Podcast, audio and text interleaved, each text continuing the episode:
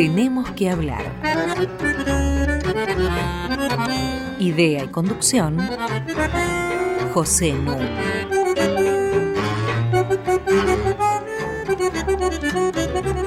Muy buenas noches.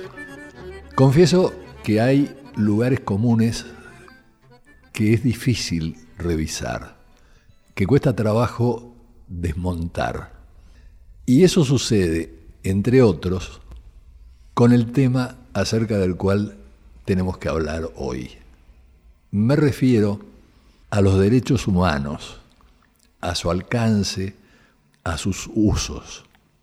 Voy a conversar sobre el tema con un viejo y querido amigo, Hugo Besetti. ¿Cómo estás, Hugo? Muy bien, muchas gracias por invitarme. Muy bienvenido. Hugo Besetti es psicólogo, es historiador, profesor de la Universidad de Buenos Aires, investigador del CONICET, fue decano normalizador de la Facultad de Psicología de la UBA durante el gobierno de Alfonsín y tiene básicamente dos grandes líneas de investigación que han producido libros muy importantes. Una línea de investigación concierne precisamente a la psicología y arranca con La locura en la Argentina, pasa por Aventuras de Freud en el país de los argentinos y llega más recientemente a Psiquiatría, Psicoanálisis y Cultura Comunista. El otro camino de investigación de Hugo es la historia de los derechos humanos en el país, en América Latina, y la reflexión conceptual. Sobre esto ha escrito Pasado y Presente, sobre la violencia revolucionaria, y es miembro de algo que me permito recomendar calurosamente a nuestros oyentes. Si ustedes entran en internet a la mesa.com.ar, van a tener acceso a la mesa, que es una mesa de discusión sobre derechos humanos, democracia y sociedad. Y las discusiones son en verdad muy jugosas. Y la reflexión sobre estos temas, como decía al comienzo, es ciertamente compleja y admite diversos puntos de vista. Hay disparadores inmediatos en estos días, en este año, tanto para referirnos a este tema a nivel de América Latina, pensemos simplemente en que Brasil lleva como candidato a la presidencia, votado por casi la mitad del electorado, a un Jair Bolsonaro que ha hecho explícito su desprecio por los derechos humanos. Al mismo tiempo, en la Argentina, se han producido varios hechos en el curso de 2018, entre los cuales voy a señalar uno para iniciar inmediatamente la charla con mi amigo Hugo. En el mes de agosto pasado, la Cámara Federal de Rosario se expidió sobre el caso del coronel Larrabure. El coronel Larrabure fue secuestrado, torturado durante 372 días en que permaneció encerrado en un pozo de dos por uno, sin ver el aire, sin poder hacer gimnasia, este, mal alimentado, y finalmente fue matado. Esto ha provocado el fallo de la Cámara, al que ahora le voy a pedir a Hugo que comente, esto ha sido discutido precisamente en la mesa que les estoy recomendando. Y quisiera comenzar nuestra conversación por ese lado.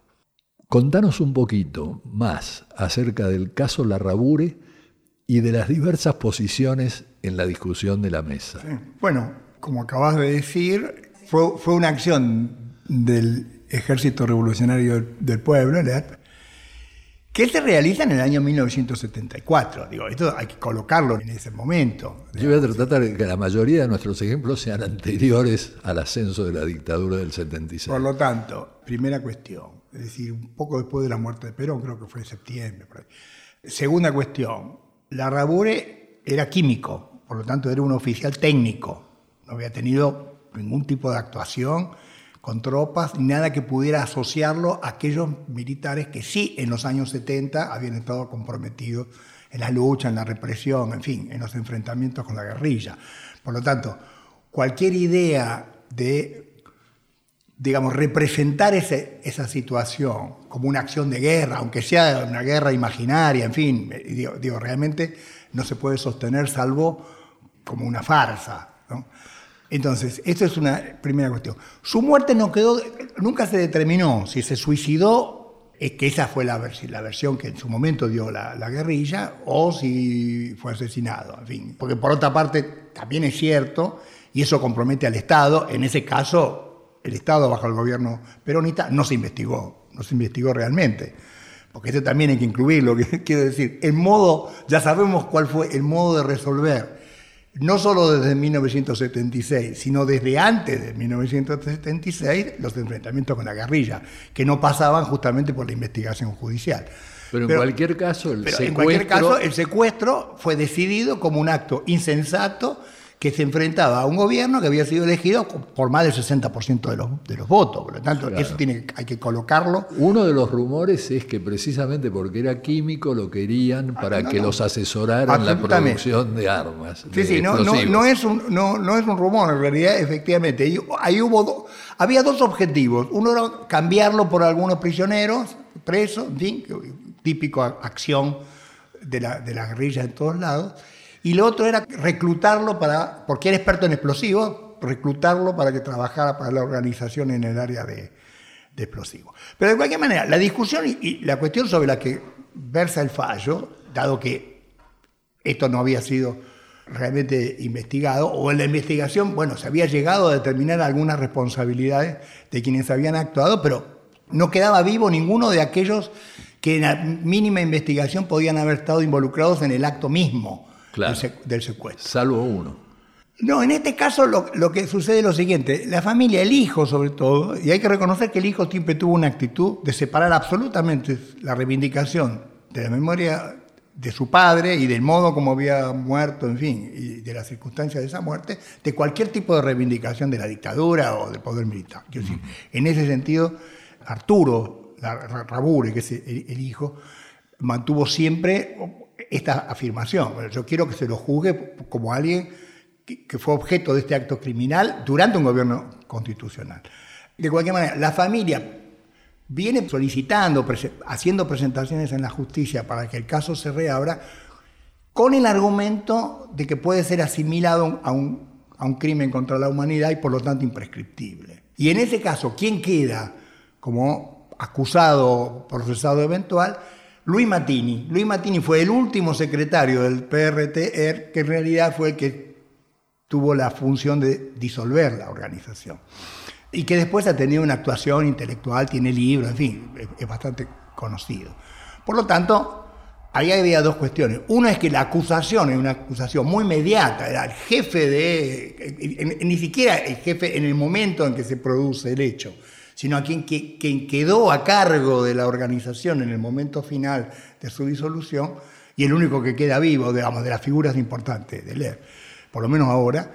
Y por otra parte, si ese acto podía o no ser calificado de un crimen contra la humanidad y por lo tanto ser imprescriptible. Entonces, ese es el motivo de la intervención de la, de la Cámara, no si hubo o no hubo crimen, cosa que estaba absolutamente fuera de discusión. Claro. Y la Cámara determina con un criterio restrictivo que por otra parte tiene cierta jurisprudencia en la Corte Argentina, restrictiva en la aplicación de la condición de imprescriptibilidad de los crímenes, diciendo que tienen que darse ciertas condiciones que en ese caso no se dan, que son que la violencia se ejerza por una acción estatal o cuasi estatal, lo cual supone cierto control de territorio, en fin, una serie de condiciones sí. que caracterizan a los crímenes contra la humanidad que no se daría en el caso de una organización irregular y insurgente como leer. Por lo tanto, esa es la resolución de la, de la Cámara, que de cualquier manera no deja de calificar al crimen como un crimen incalificable, injustificable, infame, en fin. Sí, sí, sí. Entonces,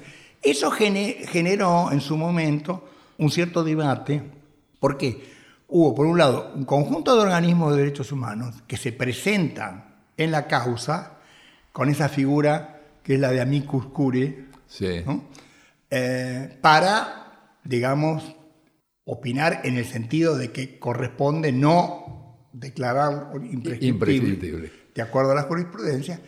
Y también fue motivo de una declaración que firmó mucha gente. Yo la firmé y mucha gente de la mesa también la firmó, en el sentido de que efectivamente, dadas esas condiciones y esas características, y quién es la persona, porque finalmente todo esto iba a terminar en algún tipo de acción contra Matini, no parecía un acto de justicia realmente en este momento reabrir esa causa e iniciar un procesamiento. Hasta ahí quedó la, cuestión. Pero al mismo tiempo, en el debate aparecían cosas realmente injustificables, incluso del lado de las manifestaciones de los propios organismos de derechos humanos que decían, este es un modo de reabrir la teoría de los dos demonios, o de quienes después celebraron el dictamen de la Cámara de Rosario como si fuera algo así como una reivindicación de esa acción de la guerrilla. Es frente a esto que en la mesa, a partir sobre todo de la iniciativa de uno de los integrantes, que es Rubén Chababo, Rubén Chababo fue director durante varios años del Museo de la Memoria en, Rosario, de decir, bueno, está bien, no es imprescriptible. ¿Qué quiere decir? Que es insignificante, que ese muerto no nos dice nada que no tenemos ninguna consideración ética y política para decir sobre esa muerte. Y bueno, ahí es donde se inicia un poco ese foro de discusión donde yo ahí intervengo también. Y de ahí se siguen este tipo de debates que nos abren el camino, y por eso elegí esta ruta, para conversar sobre un tema que vos has trabajado abundantemente. Y es el tema de la memoria colectiva. Es el tema del que nos vamos a ocupar ahora en el segundo bloque y que me parece extremadamente importante porque ahora ya está ocupando el centro de la escena la generación de los hijos, ¿no es cierto?, de la gente que actuó en los 70, en los 80. Y obviamente para los hijos de los guerrilleros, sus padres fueron héroes míticos. Hay una épica de la guerrilla y que se instala en esta memoria colectiva sobre la que quiero conversar con vos. Nos va a acompañar en las pausas musicales un muy querido amigo que se llama Miguel Ángel Estrella, un pianista excepcional que nació en Tucumán, que en 1976 se exilió pero se exilió con muy mala suerte, porque se exilió en Montevideo y los grupos parapoliciales lo secuestraron, lo torturaron, especialmente sus manos, hasta que hubo un clamor internacional que hizo que se lo dejara en libertad. Y fue durante muchos años embajador argentino ante la UNESCO. Vamos a escuchar a Miguel Ángel Estrella.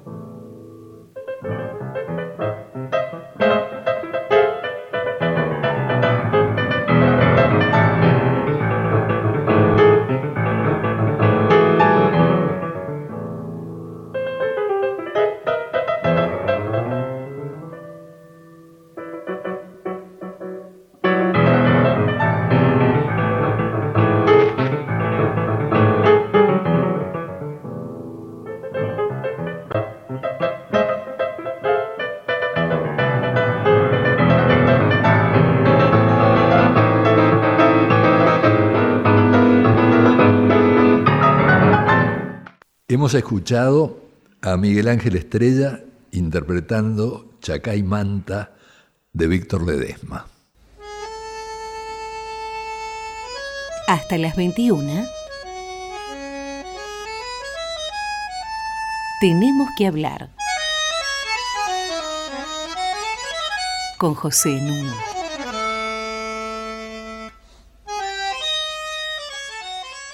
Estoy conversando con Hugo Besetti acerca del complejo tema de los derechos humanos. Y acababa de pedirle que introdujésemos la noción de memoria colectiva. Hay un sentido general de memoria colectiva que, bueno, vos sabés que nace un poco con el pensamiento sociológico, cuando la pregunta es, más o menos, ¿qué mantiene unida a una sociedad? Justamente en momentos en que las representaciones de lo social están dominadas por la idea de los intereses, los conflictos, en fin, las, tradiciones diferentes y enfrentadas.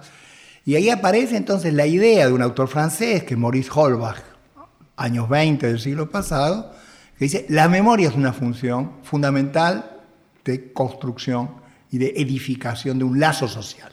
Por lo tanto, uno puede decir, bueno, ahí hay como una primera aproximación general al tema, que inmediatamente va a ser apropiada fundamentalmente desde los estados, desde los sectores dominantes, en relación a toda la simbología con la que las distintas comunidades nacionales van a construir distintos mitos alrededor de la idea de nación. Por lo tanto, la idea de la construcción de una memoria colectiva pasa por, fundamentalmente, por la nación interiorizada, por así decir, como una, una serie de escenas, símbolos, que, de alguna forma sostienen esa integración. Esto corresponde a un primer momento. Ahora, eso entra en crisis. Eso entra en crisis, uno puede decir, ¿cuándo? Bueno, esas crisis no son fáciles de situar. Pero uno puede decir, hay un momento en que tiende a aparecer mucho más el estallido de las memorias. Y este estallido de las memorias tiene también como un foco fundamental un desplazamiento de memorias colectivas que no están sostenidos en, en, los héroes, en las victorias, en aquellos momentos de unificación de la nación, sino que pasan a rememorar las víctimas, los fracasos, es decir, los sufrimientos. Esto es un poco lo que eclosiona, podríamos decir, en las últimas décadas, desde los años 80 del siglo pasado, alrededor de cierto auge de los temas de la memoria asociados a los crímenes y a las víctimas, y que encuentra su topos, digamos, fundamental, su metáfora mayor en el holocausto, pero que después se reproduce en el modo como distintas sociedades y comunidades piensan sus digamos, su pertenencia a partir ya no de héroes, sino de, víctimas, de, una reparación y de una recuperación de las víctimas. A eso remite un tema que toca muy bien Alexis de Tocqueville en La democracia en América, introduciendo una noción que a mí me parece clave, que es la noción de hábitos del corazón. Es decir, una comunidad comparte hábitos del corazón, o sea, se supone que reaccionaríamos de manera similar ante un agravio de la misma naturaleza. Eso es lo que entra, como vos señalás, en crisis, porque eso era mucho más propio de una sociedad elitista, de una sociedad más aristocrática. Después vienen las luchas por la inclusión de otros sectores sociales y esto genera conflictos y esto genera víctimas y una épica de las víctimas, como vos mencionás, pero que va acompañado de otra, y es la valoración, según el lado en que te pongas, de la militancia. Claro, porque ahí hay efectos diversos, incluso contradictorios, de ese auge de la memoria. Porque por una parte uno podría decir, desde la vigencia de este nuevo paradigma de los derechos humanos, 1948, que es, en realidad, es una respuesta reactiva a los crímenes de la guerra, digamos. En realidad, los derechos humanos son pensados ahí como una suerte Pero todavía no por el holocausto, todavía no es- Todavía no por el holocausto. Empieza ahí la idea que tiene que ver con lo que hemos hablado antes de los crímenes contra la humanidad. ¿Qué quiere decir crímenes contra la humanidad? Esto es completamente nuevo. Totalmente. Que un crimen contra un judío o un crimen contra un africano me, involucre a mí es algo que supone construir y ampliar una, una idea de identificación y de solidaridad. Comunidad Y eso- global. y eso tiene efectos positivos, así como tiene los efectos negativos de la victimización de distintas sociedades, y eso ha estallado en los últimos años, diría, que entonces convierten la estrategia de victimización en un modo de afirmar un nuevo nacionalismo que, entre otras cosas, va en contra de aquellos a los que considera los responsables de los crímenes que han sufrido. Te pongo un ejemplo muy simple. En Vilna se abre un museo del genocidio. ¿no? Sí. Vilna, digamos, una ciudad en la que con una comunidad judía y una cantidad de, de sinagogas previos a la acción del nazismo que fue borrado.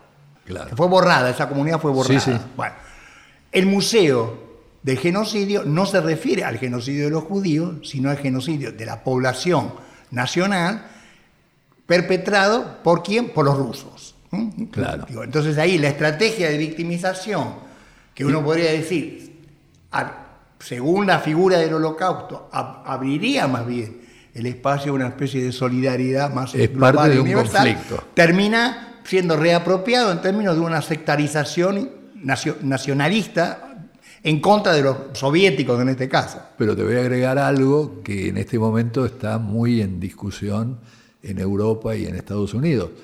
Hasta dónde precisamente el argumento de los derechos humanos no sirvió en 1948 para liquidar la idea de autodeterminación que estaba en la carta que habían firmado en 1941. Y entonces Churchill declara paladinamente esa autodeterminación se refería únicamente a la Alemania nazi, no se refería al resto de los países. Y Estados Unidos, y no solo Estados Unidos, va a aprovechar la idea de los derechos humanos vulnerados en distintos lugares del mundo para justificar intervenciones. Y una organización tan prestigiosa como Human Rights Watch va a apoyar la invasión a Somalia. Vale decir que, como todo, se presta la memoria colectiva a interpretaciones, subinterpretaciones y contrainterpretaciones. De esto también vamos a ocuparnos ahora, porque es fundamental para que vayamos revisando este lugar común que considera que hablar de derechos humanos siempre es lo que corresponde y sobre todo de los derechos humanos que nosotros entendemos que son propios. Miguel Ángel Estrella y una segunda pausa musical.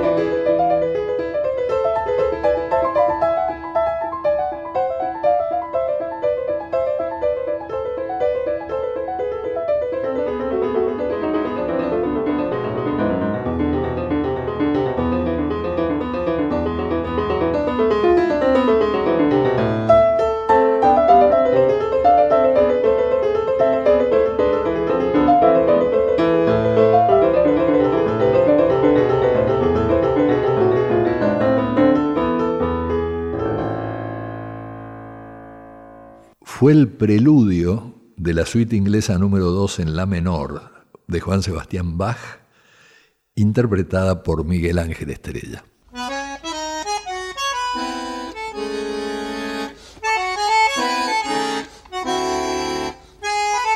Seguimos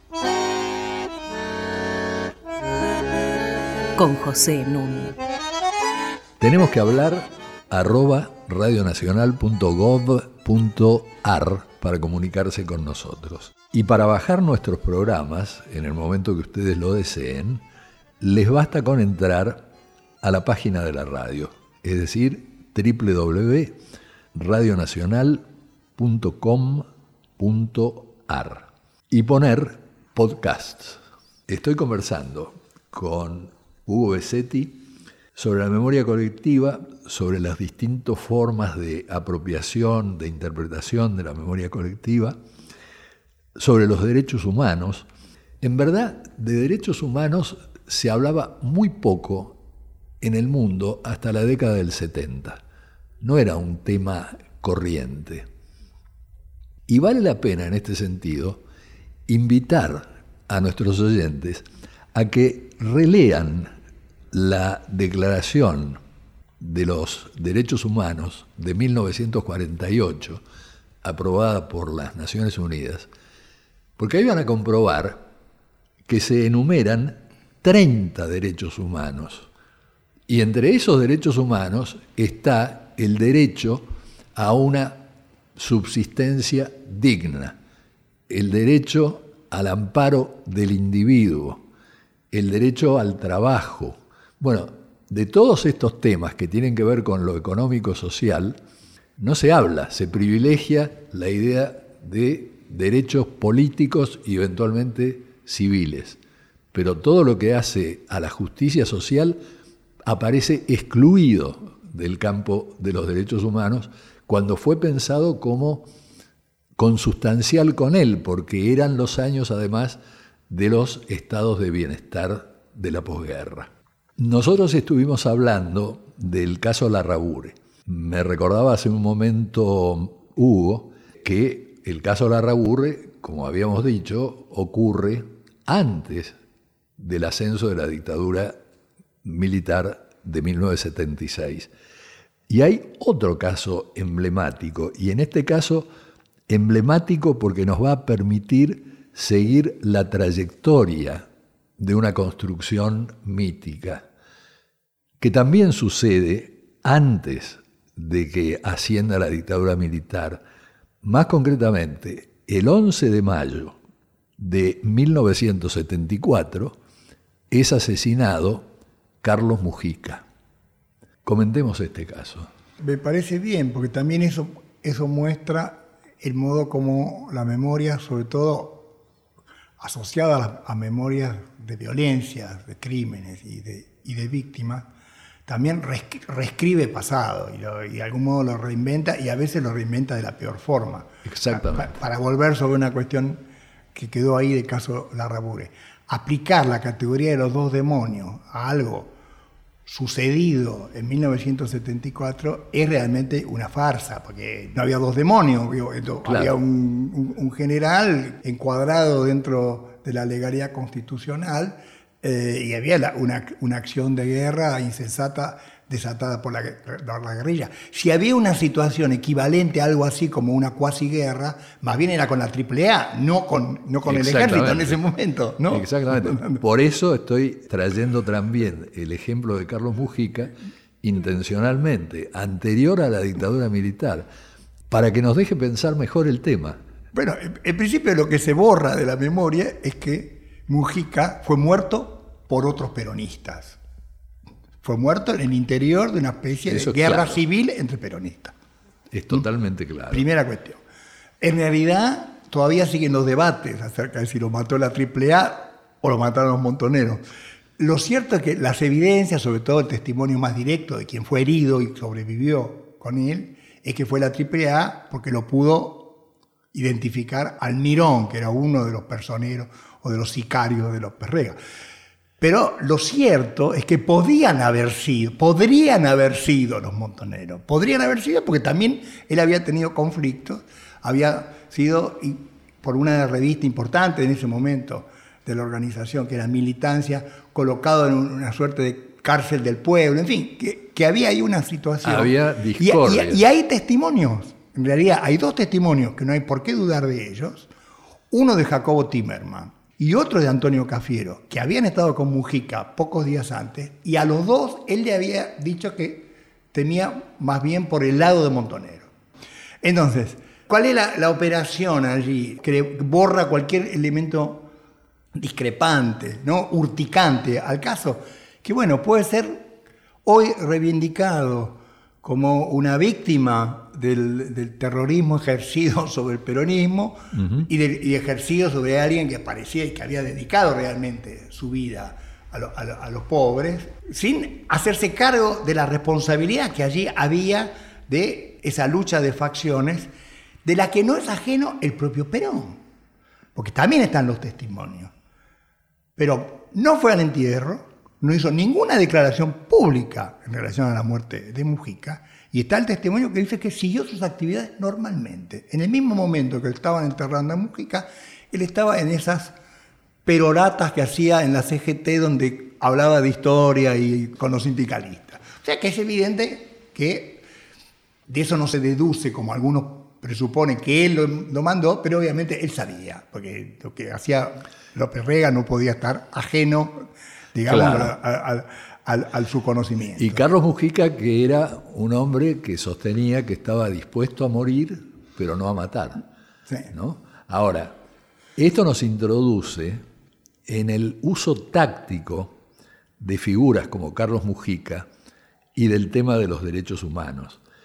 A mí me parece importante señalar que ni Néstor Kirchner ni Cristina Fernández de Kirchner se ocuparon en absoluto del tema de los derechos humanos durante los años 70 ni durante los años 80. Es cuando llegan al gobierno nacional, porque tampoco se ocuparon cuando estuvieron en el gobierno de Santa Cruz, cuando llegan al gobierno nacional es que descubren la utilidad propagandística que tiene el tema de los derechos humanos.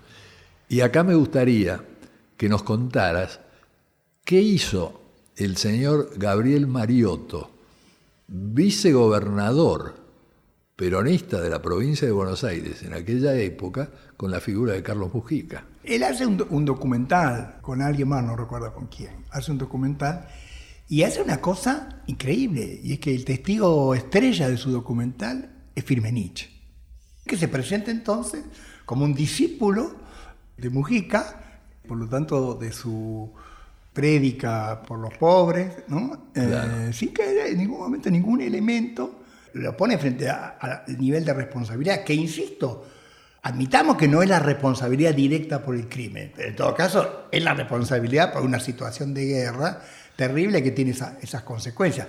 El antecedente es que cuando se hace cuando se hace, y eso está registrado, cuando se hace una manifestación pública, una movilización pública que sale de la villa y en la que participa la hermana de, Carlos Mujica, eso está también documentado, eso fue más o menos en la época de Menem, debe haber sido, porque Firmenich estaba en la Argentina y estaba libre.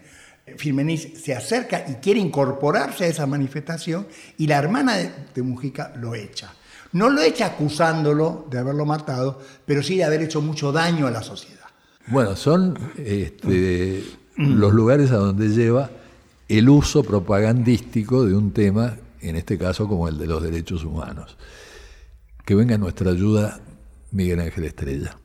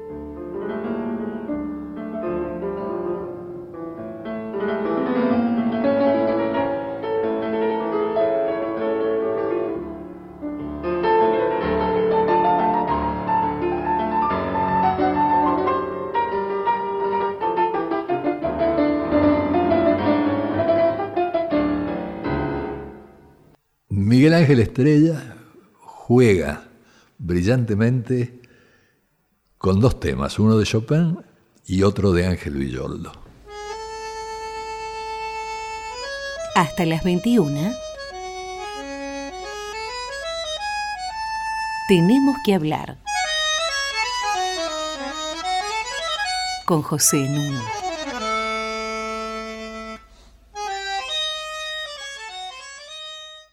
Estoy conversando con Hugo Bessetti del tema de los derechos humanos. Me parece importante hacer una aclaración. Hice algunas referencias a una figura muy menor del peronismo, Gabriel Mariotto, pero fue para ilustrar el uso propagandístico del tema de los derechos humanos.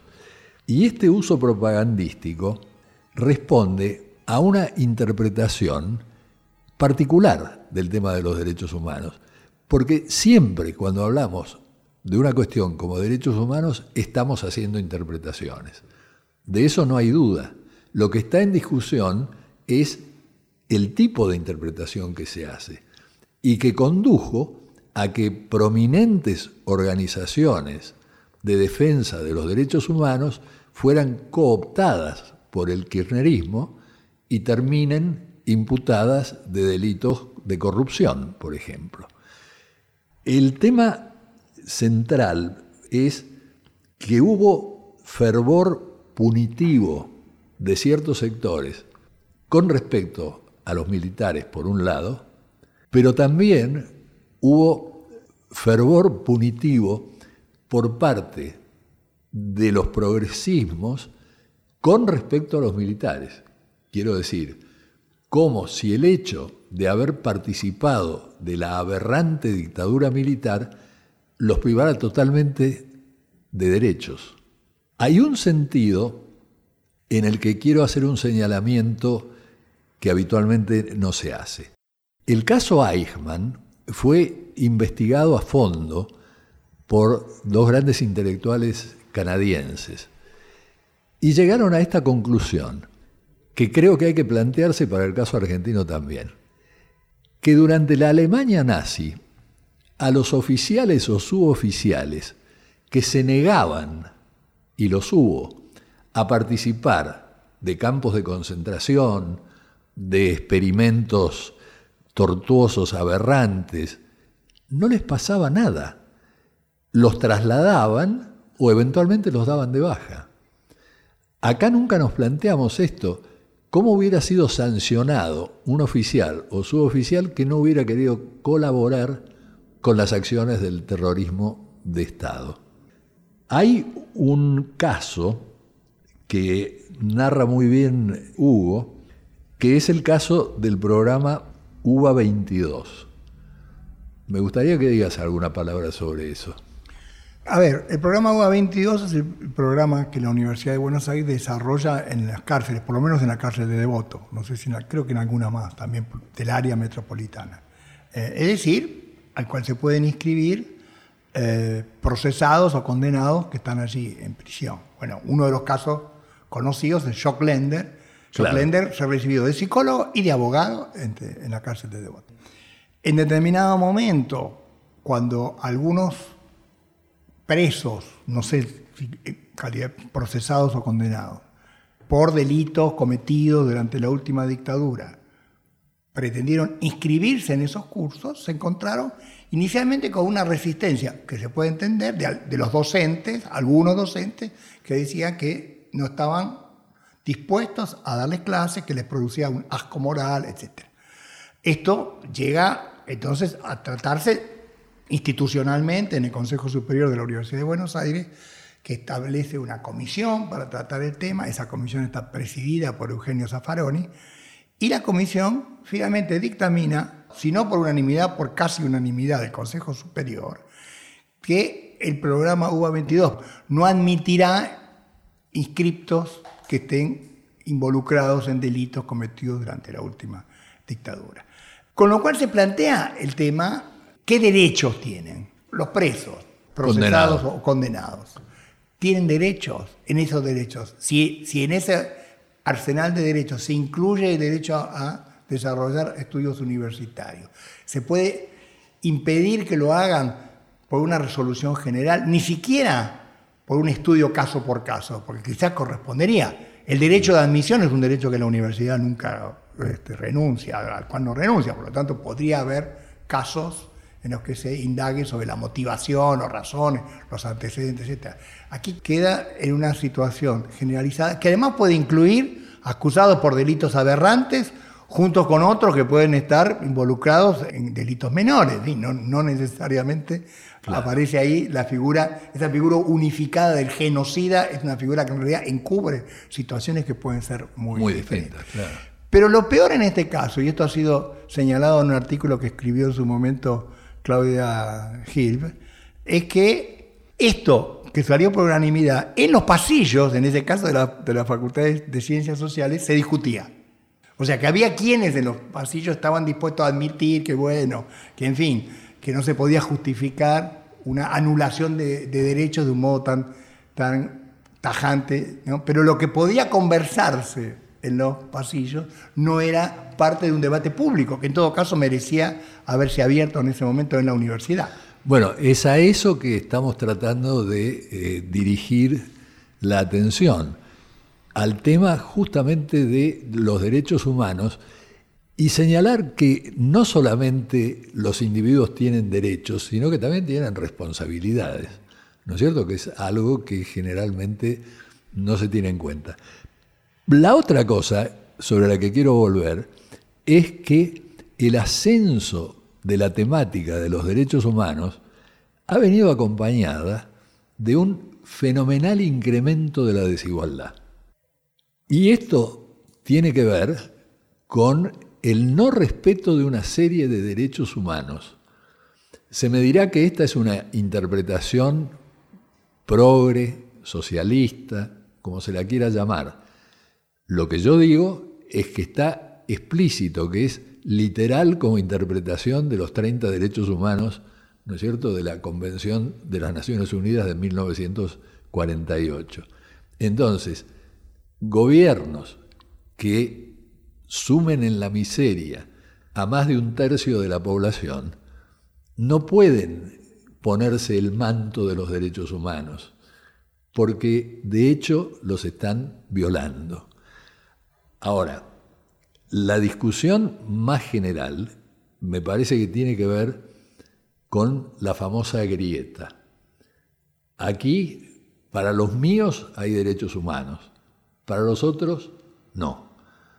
Y derechos humanos no quiere eh, decir declararlos inocentes o absolverlos.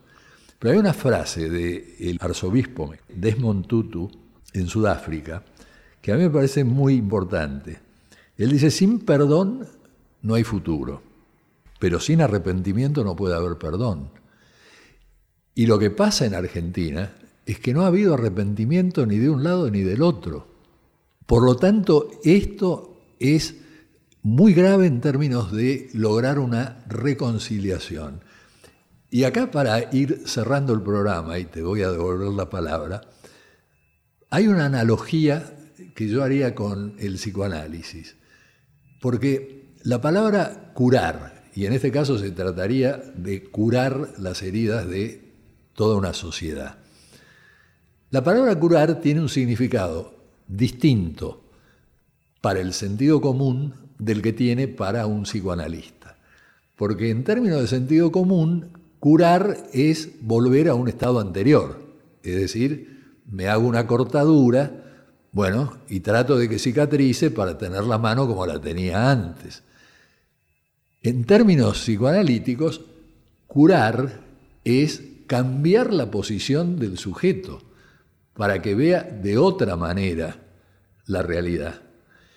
Y acá la discusión sobre los derechos humanos, yo creo que tiene esa obligación, tiene que tener ese objetivo, ¿no es cierto?, de que nos replanteemos los hábitos del corazón de los argentinos y veamos hasta qué punto hemos sido hasta acá ciegos con respecto al otro.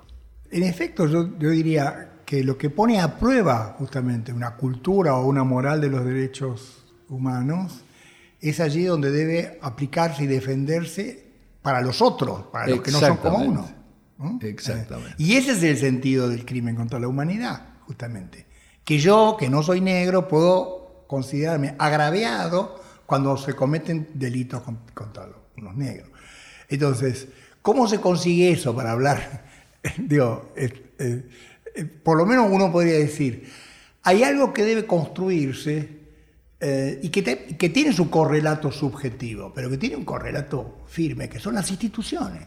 ¿Qué son las instituciones las que, supongamos, en el, para volver al caso de la UBA 22, ¿qué dice la institución? Ahora, si la institución, en este caso, la normativa establecida por la Universidad de Buenos Aires, se acomoda al humor y en determinado momento entonces el, humor va por el lado de del asco moral.